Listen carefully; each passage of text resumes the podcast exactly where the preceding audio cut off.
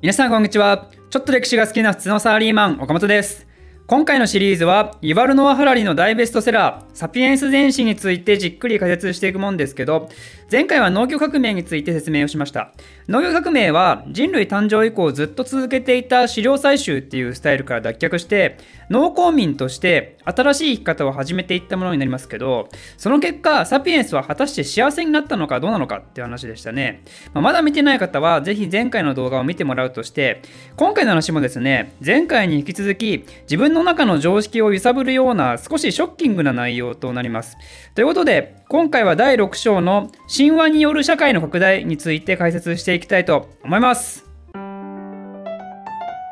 狩猟採集民と農耕民の生活スタイルの違いっていうのはまあ様々あるんですけどその中でも特に特徴的なところで言うと自分が属する集団のテリトリー範囲があるんですね。狩猟採集民は基本的には定住せず食べ物を求めてフラフラしているんで自分の縄張りはどれぐらい広いのかっていうと、まあ、広くて何百平方キロメートルにもなるわけですよ。それが農耕民になるとどうなるかといえば自分たちの持つ畑を中心となって定住するんでその縄張りは範囲が劇的に低下するんですね。地球の陸地はだいたい1億5500万平方キロメートルあるんですけど中世末期あたりまでそのうち農耕民はわずか1万1000平方キロメートルの場所に居座るんですよ全陸地のわずか2%ってことになりますね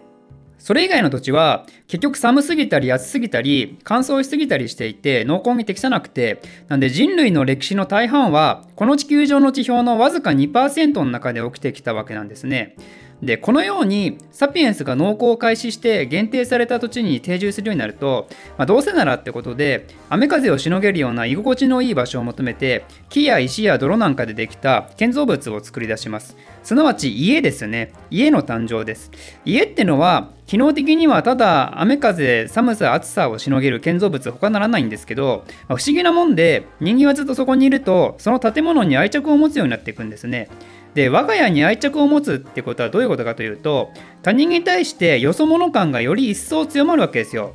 よその家が壊れようと知ったことじゃない。自分たちの家が一番大事っていう自己中心的な感情がだんだんとサピエンスの中に芽生えるようになります。そんで農耕によって余剰作物が増えて人口が増えだすとだんだんとその集団大きくなって農耕に最適な場所をその取り合うことでよその集落と対立を起こしてで勝者は敗者の集落を吸収しながらやがてそれは町となり都市となりついには国となって今度は国と国が争い始めやがて巨大な帝国ができるっていう流れとなるわけですが、まあ、例えば紀元前1000年から紀元元前500年頃になると中東においてアッシリア帝国バビロン帝国そしてペルシア帝国っていうものが登場してきて紀元前221年になると中国では秦が中国を統一して中華初の統一王朝が成立してそんでヨーロッパでもローマがカルタゴを倒して地中海世界を征服したのも、まあ、紀元前146年って感じで人類史250万年ものスケールで考えるともうほぼ同時期に世界各地で帝国的国家が登場したっていうのは、まあ、これも必然的なもんだったんでしょうね。で、ここまで聞いてね、なんか話が急に進んでいくなと思ったでしょ。あそうなんですよ。今までの人類は100万年単位で少人数で生活する狩猟採集民だったんで、たった数千年の間でここまで社会体制が変化してしまうことにね、人間のその生物学的な本能がね、適応することができなかったんですよ。人間が本能的に100万単位の人間たちと仲良く平和に過ごすように進化するには、この農耕革命以降の社会の発展っていうのは時間が短すぎたんですね。だから、よそとの戦争以外にも国内においても内乱がいっぱい起きたりします。まさに自分の家が一番大事、よその家はどうなっても構わんの精神ですね。こうした内乱ってのは根本的にはどういうところが原因となって起こるのかというと大抵の場合はその国内における食料や富の分配方法にその不安を持つからなわけですよ国単位で集団が大きくなるともちろん中には農業に従事しないような人たちが出現して、まあ、それこそ国王であったり政治家であったり僧侶であったり芸術家であったりといった、まあ、いわゆるヒエラルキーの上のエリート層ですねそうなると農業従事者が作った食料を何らかの形で集めてそういう人たちに分け与えますよね。つまり食料っていうのは農業従事者だけのものではなくてそれを一度吸い上げて分配するんですと。で通常そういう分配される割合は国のリーダーやエリート層が多くなるわけで頑張って農業して食料生産してもそれを国のリーダーやエリート層が布団に独占していたら、まあ、それは民衆から反発も起こるでしょうと。でさらにはエリート層の中でも俺はもっと食料もらってもいい立場だろうっつってリーダー殺してそのポジション乗っ取ろうとしたりもするわけで国の中の資産配分に関わるルールがしっかりしていないとサピエンスはすぐに内乱状態に陥るんですね。でそうならないために国のリーダーたちが率先して利用してきたのがサピエンスが認知革命の結果手に入れた能力である虚構を信じ想像上の現実を作り上げる力です。国のリーダーたちは想像上の秩序をいかにして国民たちに信じさせ続けることができるかこれに心血を注ぐことになります。この想像上の秩序こそこの第6章のタイトルにもある神話とユバルノア・ハラリは呼んでますね。サピエンス電子の中で取り上げられている神話の例としては2つあって1つは古代バビロニアにおける超有名な法典であるハンムラビ法典。でもう1つは1776年に書かれたアメリカ合衆国の独立宣言。この2つは想像上の秩序の大成功例として挙げられているわけですがでもその内容は実は非常に対照的なんですね。ハンムラビ法典に関しては非常に堂々と身分差別を認めています。国民は3つのカテゴリーに分けられると。一番上が上層自由人、真ん中が一般自由人、一番下が奴隷。で詳細は語りませんが、例えば上層自由人が上層自由人に対して怪我を負わせたら、まあ、同じ目に遭うけど、上層自由人が一般自由人に怪我をさせても罰金払えば OK と。で上層自由人が奴隷に怪我させたら、ちょっとだけ罰金払えば OK と。まあ、ハンムラビ法典といえば、目には目を、歯には歯をっていうフレーズで有名ですけど、これ同じ身分の中でしか成立しない話なんですね。でも古代バビロニアにおいてはこれが当然の秩序として成立していたんでその結果国内はうまいことまとまりこれを作ったハンムラビ王は偉大なる王として取り扱われることになると。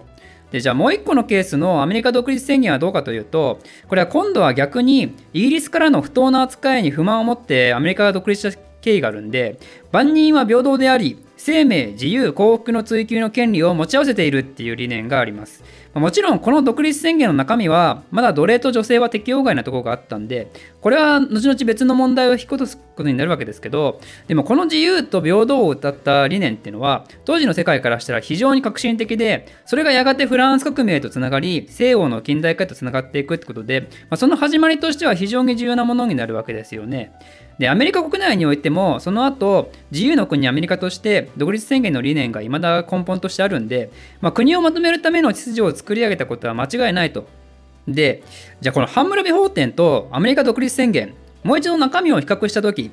これ大いに矛盾してますよね。まあ当たり前ですけど。ハンムラビ法典は人間は平等でないって言っていて、アメリカ独立宣言は人間は平等って言ってると。どっちが正しいのって、まあ、普通は思うと思いますけど、これはですね、両方正しいし、両方正しくないが正解なんですよ。まあ、今の時代の価値観で言うと、アメリカ独立宣言の方が正しいだろうって思うかもしれないですけど、でも、ハンムラビ法典の秩序で成り立っている古代バビロニアにおいて、明日からアメリカ独立宣言に合わせて法廷の中身上書きしますなんて言うと、これ大混乱ですよ、もう。その上層自由人、下手したら一般自由人までもが大反発を起こして、国が内乱状態になるかもですね。で逆にアメリカ独立宣言に基づいた社会で暮らしているアメリカ人にハムラビ法典最高だから明日から取り入れるねって言ったらまあそれはまあブチギレますよね お前明日から俺より身分したねとか言われたら。まあ、だからそれぞれの秩序はそれぞれの社会においては正しいし逆に反対の社会の秩序は当事者たちからしたら間違ってるんですよね。なんでこんな矛盾が生じるのかというとそれは生物学的にサピエンスはみんなほぼ同じだけどでも微妙に違うから。どういうことかというとアメリカ独立宣言で万人は平等とか言ってるけどでも例えば万人は生まれながらにして身体能力に差があるわけでしょ。もし本当に平等なら私だってワールドカップ出ていいはずですからね。でも残念ながら私はあのサッカーの才能ないないんで、その大観衆が見つめる中でゴールを決めた時のあのアドレナリンのドバドバ感っていうのは、まあ、人生において一生経験することができないわけですよ。これは不平等ですよね。まあ、もちろん代表選手になれる権利の平等はありますけどでも生物学的には身長高いとか足が速いとかそういう違いでくっきりアドバンテージがあるんでその観点で万人は平等ではないとでも独立宣言の秩序に生きる人たちはそれを承知で万人は平等であると信じ込んでいるわけですよねそうすることで社会が安定するから。そのために国民にそう信じさせるわけですよ。